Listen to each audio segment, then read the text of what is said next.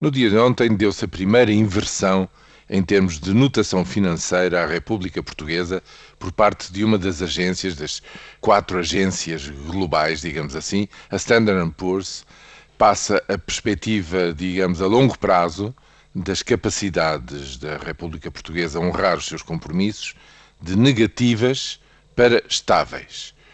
É um primeiro sinal, o nível da notação não, não mexe, mas, como eu dizia, é um primeiro sinal no sentido positivo.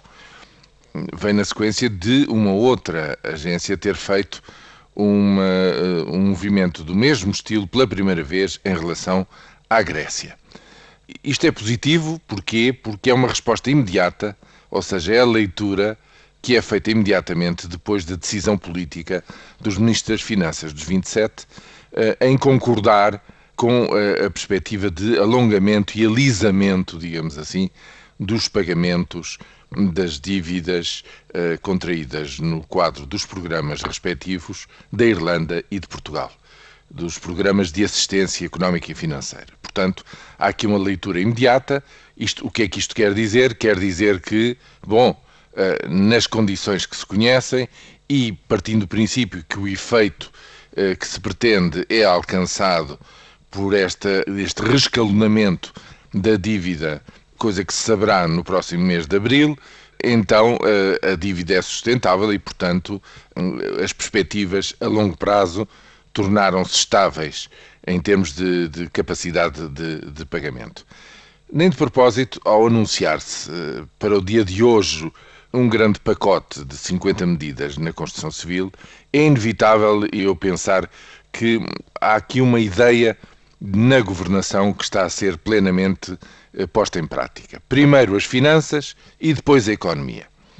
Ou seja, há agora uma perspectiva, digamos, a médio e longo prazo, de, não só de capacidade de pagar a dívida, como de acesso pleno ao financiamento aberto dos mercados. Portanto, o programa financeiro está em vias de se concluir e agora é a hora da economia com o anúncio de um conjunto uh, diversificado de medidas para reanimar a construção, uh, a construção civil. Como é sabido, é o setor que mais caiu no quadro desta recessão prolongada que o país vive.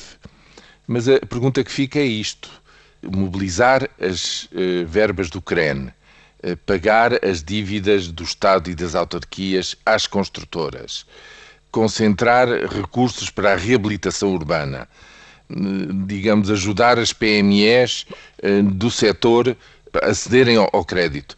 Não se poderia fazer tudo isto já há mais tempo? Era preciso, digamos, esta ideia de que primeiro é preciso pôr as contas, as contas e as finanças do país em ordem e depois é que se pensa na economia. Eu julgo que esta dúvida persistirá por muito tempo entre nós.